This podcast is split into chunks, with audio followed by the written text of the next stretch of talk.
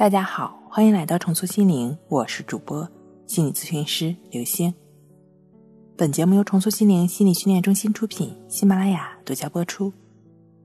今天要分享的内容是：不失眠必须做到这一点。都说科技改变生活，但对于我这位朋友来说，科技却打破了他的生活。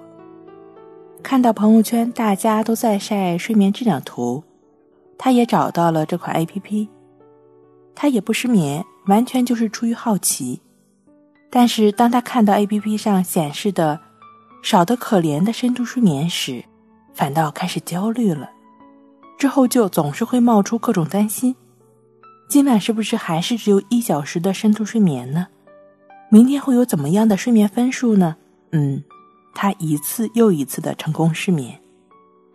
即便有时候醒来觉得睡得还行，但一看数据很差。这一天又在担心睡眠、烦躁、焦虑中度过了。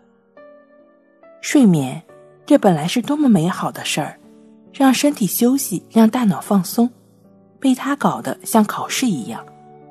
关于所谓数据的信度效度，我们暂且不说。观测睡眠其实本身就是在给自己挖坑，可能会让人在睡前对自己睡眠产生了疑虑，明天早上就能知道今天睡得怎么样了。我得赶紧睡着，一定要比昨天好。睡觉仿佛成了任务，那些追求秒睡的小伙伴更是在寻找自己想要的一种状态。你的四肢受意识控制，你的大脑告诉手去拿那块最大的牛排吃，嗯，手很听话。大脑告诉腿说跑快点儿，那可能你就成了飞毛腿。但是睡觉这件事儿。不受大脑意识控制，它受自主神经控制。你的内脏和血管都是受自主神经控制的。你跟心脏说跳慢点儿，它能听你的吗？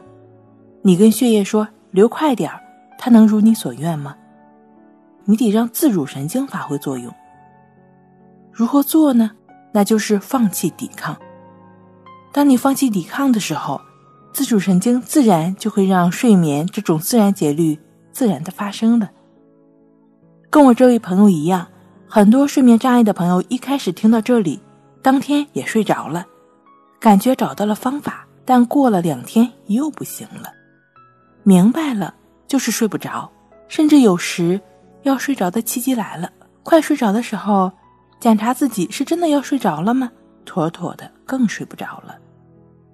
无论是你吃的安眠药，还是做的什么理疗或者什么方法，你首先要看清，你是不是在追求让自己快点睡着。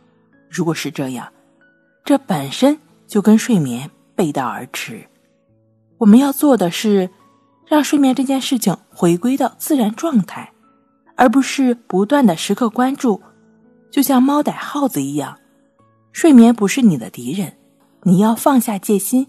放下对睡眠的期盼，放下任何我要的想法，你什么都可以不要，包括睡眠。